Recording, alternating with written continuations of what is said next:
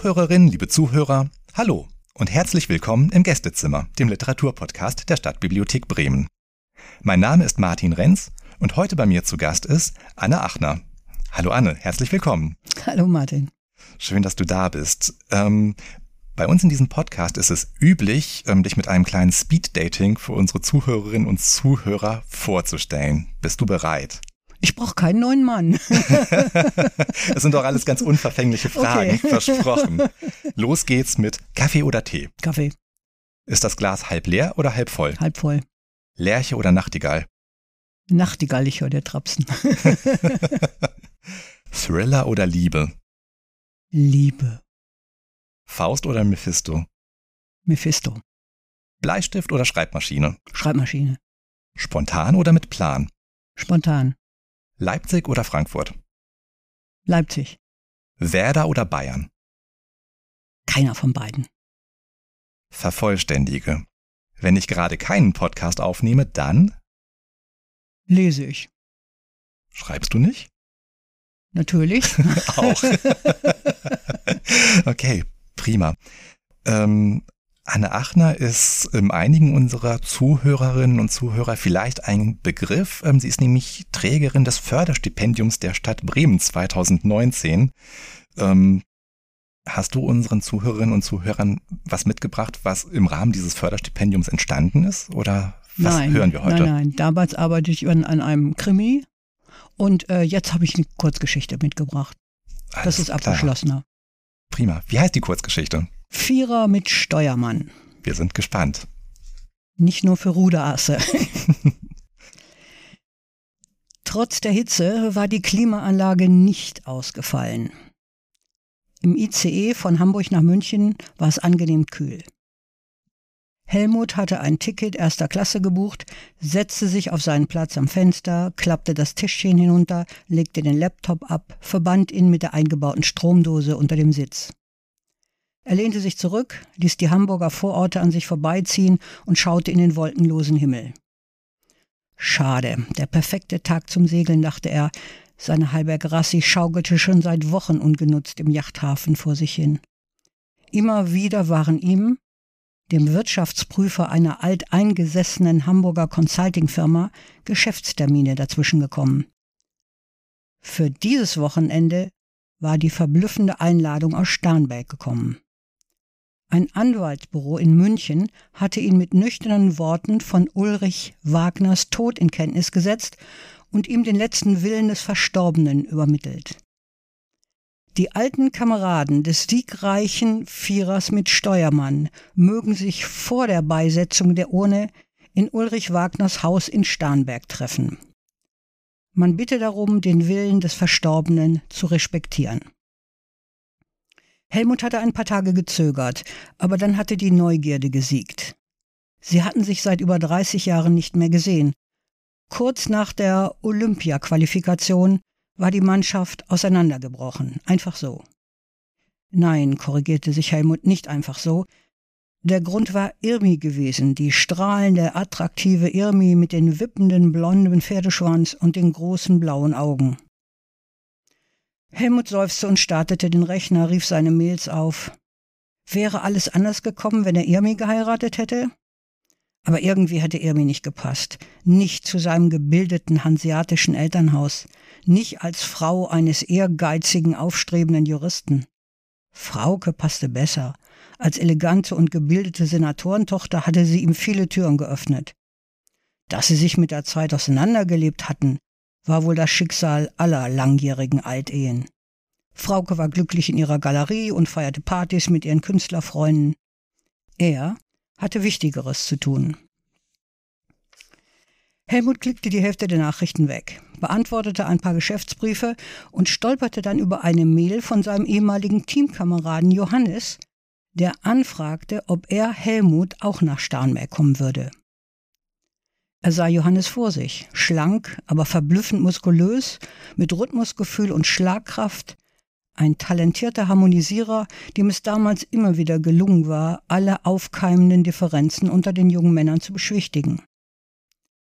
War Johannes eigentlich auch in Irmi verliebt gewesen? Oder war er gar nicht an Frauen interessiert? Gernot lästerte manchmal über Johannes und machte Andeutungen in dieser Richtung, aber niemand war wirklich darauf eingegangen. Das Training, die internationalen Siege hatten sie zusammengeschweißt. Sie steuerten auf den großen Sieg zu, der ihre Laufbahn krönen, ihren Namen unsterblich machen sollte. Olympisches Gold. Bis, ja, bis Irmi auftauchte. Helmut versuchte sich zu konzentrieren, arbeitete bis München durch, klappte den Rechner zu, hiefte seine Reisetasche aus dem Gepäcknetz und stand auf.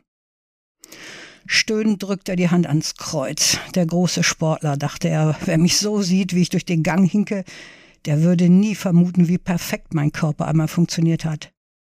Damals, ja damals, da machte ich echt Schnitte bei den Mädchen. Er grinste in sich hinein, nahm die Rolltreppe hinunter in die Bahnhofshalle und sah, Irmi. Das konnte nicht sein. Irmi war tot. Und doch, es war Irmi. Zu den Klängen des Ravelschen Bolero tanzte Irmi mitten in der großen Halle. Ihr schlanker Körper bog und drehte sich anmutig zur Musik, die blonden Haare am Hinterkopf festgesteckt, die schlanken Arme graziös zur Decke gehoben. Ein junger Mann sprang an ihre Seite und noch einer und noch einer. Die Menschen waren stehen geblieben, machten einen Kreis um die Tanzenden. Die Musik wurde lauter, drängender, zwei Polizisten schlossen sich den Tänzern an. Ein Koch mit weißer Mütze tanzte in die Mitte. Der Bettler am Rand stand auf und machte die ersten Schritte zum hämmernden Rhythmus der Musik. Im Nu war die Halle gefüllt mit umherwirbelnden Tänzern. Die Touristen staunten, klatschten, waren hingerissen. Ein Flashmob, dämmerte es Helmut. Er drängte sich weiter nach vorn. Egal, wenn er die S-Bahn nach Starnberg verpasste, er musste sich die junge Frau ansehen, die als erste angefangen hatte zu tanzen. Irmi? Natürlich war es nicht Irmi, konnte gar nicht Irmi sein, aber die Ähnlichkeit war verblüffend. Dasselbe strahlende Lächeln, die großen blauen Augen, die lebhaften Bewegungen. Wie verliebt er war, Hals über Kopf verliebt. Helmut schloss sich dem Schlussapplaus an. Aber mit Irmi in der Nacht nach der Olympia-Qualifikation zu verschwinden. Das war Rudi gegenüber nicht fair gewesen. Rudi und Irmi waren schließlich verlobt. Frauen von Freunden sind tabu, sollten tabu sein, dachte Helmut. Ich war ein Schwein. Aber mit seinem Verrat hatte der Auflösungsprozess der Mannschaft begonnen. Das gemeinsame Training wurde lustlos, die Siege blieben aus, die Karriere des berühmten deutschen Vierers mit Steuermann fand ein ruhmloses Ende. Hirnrissige Idee, wieso war er überhaupt gekommen? Helmut stellte die Reisetasche vor dem Portal ab. Zu beiden Seiten hohe weiße Mauern mit einbetonierten Glasscheiben. Helmut hielt das Gesicht vor die Überwachungskamera, drückte auf den bronzenen Klingelknopf. Eine Villa direkt am Starnberger See. Typisch Ulrich Wagner. Hat Kapital geschlagen aus seiner frühen Berühmtheit war immer der cleverste von ihnen gewesen. Der Öffner summte, das Tor sprang auf, Helmut ging den hellen Kiesweg hinauf zum Haus. Die mit Bronzebeschlägen verzierte Eingangstür wurde aufgerissen, ein bulliger Endsechziger stand in der Öffnung. Gernot, ja natürlich, Gernot. Er war schon damals kräftig, der ideale Schlagmann, mit den Jahren aus der Form geraten. Kurzes Stutzen, brüllendes Hallo, Schulterklopfen. Helmut, alter Knabe, du bist ja auch nicht mehr der Jüngste. Wo sind deine Locken geblieben, du holder Knabe im lockigen Haar? Gernot wieherte. Komm rein, Johannes ist auch schon da. Helmut schulterte die Reisetasche, folgte dem Mann ins Wohnzimmer. Scheiben bis zum Fußboden erlaubten einen grandiosen Blick auf den Starnberger See. Weiße Segel jagten über blaues Wasser, die dunstigen Umrisse der Alpenkette als Hintergrundkulisse, eine Szene wie auf einer Ansichtskarte, surreal. Ein schlanker Mann federte aus dem Ledersessel, kam mit ausgestreckten Händen auf ihn zu. Johannes, unverkennbar. Schön, dass du kommst, Helmut. Ich habe schon befürchtet. Er umarmte Helmut, drückte ihn kurz an sich, schob ihn wieder von sich, schaute ihn prüfend an. Gernot hat gesagt, dass. Befehl vom Steuermann, dem müssen wir Folge leisten, auch nach 30 Jahren, sagte Gernot und zwinkerte Helmut zu. Der zuckte die Schultern. Hatten Sie Angst, er, Helmut, würde nicht kommen oder sogar gehofft, er würde kneifen? Nein, den Gefallen tat er Ihnen nicht. Helmut blickte auf die sattgrüne Rasenfläche, die sich bis zum See zog. Die Sprenkleranlage arbeitete. Du hast Karriere gemacht, Johannes. Glückwunsch, alter Jatzer. Jede Menge Auftritte in den USA, sagt das Internet. Kommst du direkt aus den Staaten? Ja, wir starten in einer Woche ein Europatournee, sagte Johannes und wies auf den schwarzen Klarinettenkasten auf der Fensterbank. Ich hoffe, du kommst zu meinem Konzert. Ehrensache. Ihr tretet in Hamburg auf, beim Jazz Open. Ich habe die Vorankündigung gelesen. Willst du auch für uns spielen, Johannes? Ich weiß nicht. Ich will mich nicht aufdrängen. Spiel noch einmal Petit Fleur für uns, Johannes. Weißt du noch, wie Irme mich immer angebettelt hat, dieses Stück zu spielen? Wie vergnügt sie angefangen hat zu tanzen? Johannes dummte die ersten Takte. Ach, die Herren schwelgen in Erinnerungen, sagte Gernot. Pure Sentimentalität, vorbei ist vorbei. Spiel was, aber was Fetziges. Er ging zur Wandbar. Helmut, Whisky mit oder ohne? Danke, ich trinke nicht, ehe es dunkel wird. Blö, blö, ich verstehe. Hartes Los im Sommer. Du warst doch früher nicht so ein Chorknabe. Gernot lachte, schenkte ein Glas halb voll, ließ Eiswürfel hineinfallen. Für dich, Johannes. Wir sollten uns volllaufen lassen. Alkohol löst die Probleme. Nein, tut er nicht, sagte Johannes, nahm aber das Glas und ging hinüber zum vergilbten Schwarz-Weiß-Foto über dem Sideboard. Seht euch das an. Das Foto muss Minuten nach dem Sieg in der Europameisterschaft aufgenommen worden sein. Wie jung wir aussehen. Helmut stellte sich neben ihn. Wir sind alle fünf drauf. Und Irmi sitzt auf Rudis Schultern. Helmut legte das Jackett ab, ließ sich auf das weiße Sofa fallen kontrollierte den Sitz seiner Armani-Hose, hob den Stoff an den Knien leicht an. Der ICE hatte mal wieder Verspätung, aber zum Glück ist diesmal die Klimaanlage nicht ausgefallen, trotz der Hitze. Meint ihr, Rudi kommt? fragte Johannes. Ich habe seit Jahrzehnten nichts mehr von ihm gehört. Konnte ihn auch nicht googeln. Ich hab's auch versucht, sagte Helmut, unauffindbar. Vielleicht hat Rudi unserem Gernot immer noch nicht verziehen und kommt deshalb nicht. Alte Kamellen, sagte Gernot, die arme Irme ist schon lange tot. Und wenn Rudi immer noch denkst, dass du sie ihm weggenommen hast? Ich? Dass ich nicht lache, ein harmloser Flirt. Er schenkte sich Whisky nach. So harmlos doch wohl auch nicht. Irmi hat wegen dir mit Rudi Schluss gemacht, sagte Helmut. Sie waren so gut wie verlobt. So what? Festhalten und weitersuchen, das ist Verlobung. Übrigens, Helmut, tu nicht so unschuldig. Du warst doch auch heiß auf Irmi. Nach der Siegesfeier damals warst du es doch, der mit ihr verschwunden ist. Sag bloß, da war nichts. Wieder Gernuts dröhnende Lache. Ich hasse ihn, dachte Helmut. Ich habe ihn immer gehasst. Ich könnte ihm das Whiskyglas ins Gesicht drücken. Wie viele Ehen hast du eigentlich hinter dir, Gernot? Hast du wirklich eine 17-jährige Ruderin geschwängert als Nationaltrainer? Haben sie dich deswegen rausgeschmissen? Johannes hob die Hände. Lasst uns doch nicht. Er wurde unterbrochen. Der Gong nudelte seine Melodie ab. Johannes sprang auf, buxierte einen blassen Mann mit brennenden dunklen Augen in den Raum. Ha, wenn der Steuermann ruft, sagte Gernot. Willkommen, Rudi. Rudi gab keinem die Hand, setzte sich vor einen Hocker nahe der Tür. Wie ihr seht, ich bin gekommen. Wann ist die Testamentseröffnung? In einer halben Stunde, sagte Gernot. Der Anwalt kommt ins Haus. Was soll überhaupt das ganze Theater? Sind wir auf einmal alle erbberechtigt? fragte Helmut.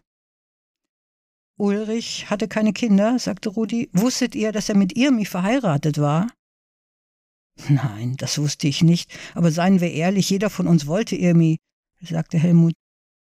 Ich allein habe sie geliebt, sagte Rudi. Gernot lachte wieder sein dröhnes Lachen. Ich nicht. Ich fand sie nur unglaublich sexy. Du kannst gar nicht lieben, du liebst nur dich, sagte Johannes. Und das sagst ausgerechnet du, du selbstgerechte Schwule. Sprich das Wort nur aus, Gernot. Sprich es nur aus, ich bin das gewöhnt. Aber zu deiner Information, auch ich habe Irmi geliebt. Emi hat sich umgebracht, sagte Rudi. Es war Ulrich, der sie in den Tod getrieben hat. Woher willst du das wissen, Rudi, dass es kein Unfall war damals auf der Bergtor? sagte Gernot. Irmi ist unangeseilt über das Eisfeld gelaufen und abgerutscht. Das hat auch die polizeiliche Untersuchung ergeben. Ulrich hatte sie gesichert, aber auf dem flachen Schneefeld hat sie den Karabinerhaken ausgehakt und dann hat sie einen Trittfehler gemacht und ist ins Rutschen gekommen. Woher weißt du das so genau, Gernot? Hat Ulrich mir selbst erzählt, damals kurz nach dem Unfall. Er war am Boden zerstört. Rudi winkte ab. Alles gelogen. Irmi hat zu viel gewusst über Ulrich. Sie wurde für ihn gefährlich. Was für Räuberpistolen erzählst du denn da, Rudi? Johannes hat sein Glas abgestellt. Was sind denn das für Verschwörungstheorien? Ihr habt ja keine Ahnung, wer Ulrich war, sagte Rudi und seine Augen glitzerten gefährlich. Er ist verrückt, dachte Helmut, ein Psychopath. Als Berufsoffizier hat Ulrich für den Bundesnachrichtendienst gearbeitet, undercover, war in weltweiten Schweinereien beteiligt, Entführung, Mord, Lösegeldzahlung, Korruption. Ein deutscher James Bond, dass ich nicht lache. Gernot nahm einen Schluck. Wann soll das denn gewesen sein? Schaut euch doch die Immobilie hier an, die Villa, ein Grundstück direkt am See, die Yacht am Steg, das alles vom Gehalt eines Bundeswehroffiziers? Ulrich hat unendlich viel Geld kassiert und verschoben. Als die Steuerbehörde ihn endlich wegen Betrugs am Haken hatte, ist von höchster Stelle er gedeckt worden. Die Seilschaft aus Pullach hält zusammen. Die haben selbst so viel am Stecken, sagte Gernot und leerte sein Glas in einem Zug. Donnerwetter, der Ulrich, wer hätte das gedacht? Aber schlau war der immer. Sag bloß, dir imponiert das auch noch. Helmut füllte ein Glas mit Mineralwasser. Was willst du damit sagen, Helmut, du verwöhntes Richtersöhnchen? Hast dich ja schon immer für was Besseres gehalten. Und die Irmi war dir auch nicht gut genug. Hast lieber die Senatorentochter geheiratet. Günstiger für die Karriere. Mit geballten Fäusten ging Helmut auf Gernot zu. Hey, hey, sagte Johannes, seid ihr alle verrückt geworden? Wir treffen uns hier zu Ulrichs Trauerfeier und ihr geht euch an die Kehle. Ich bin nur gekommen, um auf alles zu spucken, was mir Ulrich vermacht hat. Nichts nehme ich von diesem Schwein, gar nichts. Wieder das irre Funkeln in Rudis Augen. Wenn das so weitergeht, gibt es Mord und Totschlag, dachte Helmut. Rudi ist nicht ganz dicht. Späte Rache, weil man ihm die Verlobte ausgespannt hat. Verrückt. Wieder die aufdringliche Melodie des Gongs. Gernot öffnet. Ein Anwalt betrat den Raum, grüßte, legte seine Ledermappe auf den Glastisch. Schön, dass Sie gekommen sind, meine Herren. Es hat einige Mühe gekostet, Ihre Adressen ausfindig zu machen. Ich trage die Verantwortung, dass das schriftlich festgehaltene Vermächtnis des Verstorbenen erfüllt wird. Ein Moment, ich zitiere. Der Anwalt nahm die Lesebrille aus dem Etui. Ich, Ulrich Wagner, verfüge im Vollbesitz meiner geistigen Kräfte, dass die überlebenden Mannschaftskameraden des siegreichen Weltmeistervierers mit Steuermann, hier machte der Anwalt eine Pause und schaute jeden über die Brillengläser an, sich nach meinem Ableben in meiner Villa am Starnberger See treffen und die Hausbar leer trinken soll. Erst dann wird mein Erbe verteilt, mein Leichnam verbrannt und in den Starnberger See gestreut werden. Die Männer starrten den Anwalt an. Johannes atmete hörbar aus, Gernot verschluckte sich an seinem Whisky, Rudi sprang auf, öffnete den Mund, entschied sich anders und ließ sich wieder auf den Hocker sinken. Wisst ihr was? Das ist mir alles zu albern, sagte Helmut, ich gehe. Das tust du nicht, sagte Gernot. Vielleicht bist du der Einzige, der auf das Geld pfeifen kann. Ich nicht. Mir steht das Wasser bis zum Hals. Die ganze Geschichte ist irre, sagte Johannes. Ich komme mir vor wie bei Agatha Christie. Zehn kleine Negerlein, bloß dass wir nur vier sind. Am liebsten würde ich euch alle über den Haufen schießen, sagte Rudi. Ich ahnte es, sagte Helmut. Tag der Abrechnung, wie im Wilden Westen. Wirklich zum Lachen, wenn es nicht so ernst wäre. Ich hoffe, du hast nicht wirklich eine Waffe dabei, Rudi. Rudi zuckte die Schultern. Jetzt habt ihr die Hosen voll, oder? Du kannst uns doch hier nicht alle abknallen, sagte Gernot. Das macht keinen Sinn nach so vielen Jahren. Er legte den Kopf auf den Couchtisch. In die Stille hinein der Türgong. Alle sprangen auf. Mit einer Handbewegung nötigte sie der Anwalt zurückzubleiben, verließ den Raum, kam wieder mit einer jungen Frau. Irmi, schrie Rudi und lief auf sie zu. Unmöglich, dachte Helmut und schaute auf die Frau. Die Tänzerin aus der Bahnhofshalle, die Ähnlichkeit mit Irmi war wieder verblüffend. Die Figur, die blonden Haare, die blauen Augen. Aber das war nicht Irmi, konnte nicht Irmi sein. Das schien auch Rudi erkannt zu haben. Er bremste abrupt. Die junge Frau war an der Wohnzimmertür stehen geblieben, die Arme vor der Brust gekreuzt, sie nackte an der Unterlippe. Ich bin Antonia, Ihr Misstochter, sagte sie leise. Ich möchte wissen, wer von Ihnen mein Vater ist. Und dafür das ganze Theater hier, sagte Helmut, das hätten Sie leichter haben können. Wie denn? fragte Antonia, wie denn? Dann war ihr mir auch nicht sicher, wer der Erzeuger war. Gernot hob den Kopf vom Tisch, kleine Nutte, die sie war. Drohend hob Rudi die Fäuste. Ulrich hat mich adoptiert und nach dem Unfall meiner Mutter hat er sich um mich gekümmert, als einziger. Vielleicht war er ihr Vater. Die Stimme von Johannes. Nein, sagte Antonia, Ulrich war steril, konnte keine Kinder zeugen. Solange er lebte, wollte er für meinen leiblichen Vater gehalten werden. Aber kurz vor seinem Tod hat er mir versprochen, mir zu helfen, meinen biologischen Vater zu finden. Deswegen das Testament. Deswegen sind sie hier. Wenn ich das gewusst hätte, sagte Helmut. Eben, sagte Antonia. Also DNA-Test, sagte Johannes, dass ich auf meine alten Tage vielleicht einmal Vater werde. Du hast auch mit ihr geschlafen? Rudis Stimme war schrill. Der Einzige, der als Vater in Frage kommt, bin ich. Nur mal langsam, sagte Gernot, der plötzlich nüchtern klang. Was willst du? Blut? Mein letztes Kaugummi? Bis zum Ergebnis saufen wir die Vorräte leer. Ich nicht, sagte Helmut. Das ist mir zu blöd hier. Auf Wiedersehen. Das geht nicht, schrie Gernot. Das Erbe. Ulrich war reich. Helmut drehte sich zum Anwalt. Sie werden Freiheitsberaubung nicht unterstützen, sonst werde ich dafür sorgen, dass Sie Ihre Zulassung verlieren. Natürlich können Sie gehen, mein Herr. Niemand hält Sie auf. Helmut stand auf, nahm seine Tasche. Antonia verstellte ihm den Weg. Sie sind es, sagte sie. Und Sie haben gewusst, dass meine Mutter schwanger war. Sie hat gesagt, mein Vater sei ein armseliger Wicht, der nur für seine Karriere lebte. Ich bräuchte sie nicht kennenzulernen. Sie hatte recht. Antonia ging zur Tür, öffnete sie weit. Gehen Sie, sagte sie, gehen Sie einfach. Und kommen Sie nie wieder. Vielen Dank, liebe Anne. Mensch, das ist ja ein Haufen, dein Vierer mit Steuermann. Und ich hätte bei dem Titel ehrlich gesagt auch nicht erwartet, dass eine Frau die heimliche Hauptrolle spielt. Ja, so ist das bei Frauen. Ne? Ja. nicht zu unterschätzen. Toll. Ähm, wenn jemand mehr von dir hören oder lesen möchte, wo geht das denn? Ja, ich äh, bin keine berühmte Schriftstellerin. Ich gebe meine Bücher aber Book on Demand heraus, mhm. mit Hilfe meines Mannes. Der macht das Layout und Cover und die Zeichnung. Und die kann man eigentlich äh, bei Amazon bestellen. Man kann auch äh, in Lesung zur Lesezeit gehen. Da liegt auch immer einer, zwei meiner Bücher aus. Also man kommt dran, wenn es eben jemandem gefallen hat. Und ich weiß, falls jemand jetzt auch noch ein Gesicht zu der Stimme sehen möchte, du hast auch einen YouTube-Channel. Ja, das habe ich auch. das ist mir immer noch ein bisschen peinlich, aber in dieser Zeit von Corona habe ich gedacht, nee, Lesung falle aus, ich mache das. Aber ähm, ich fühle mich nicht so ganz wohl dabei. Ich bleibe lieber ohne Gesicht. Okay, also schneiden wir das vielleicht am Ende wieder raus. Falls wir es doch nicht tun, einfach Anne Achner bei YouTube in die Suchmaske eingeben und dann kommt schon was raus. Ja. Prima, vielen Dank für diese Lesung.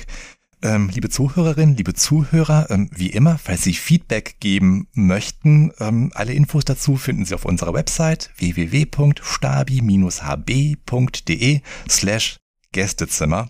Das war's für heute aus dem Gästezimmer der Stadtbibliothek Bremen. Vielen Dank fürs Zuhören und bis zum nächsten Mal. Tschüss.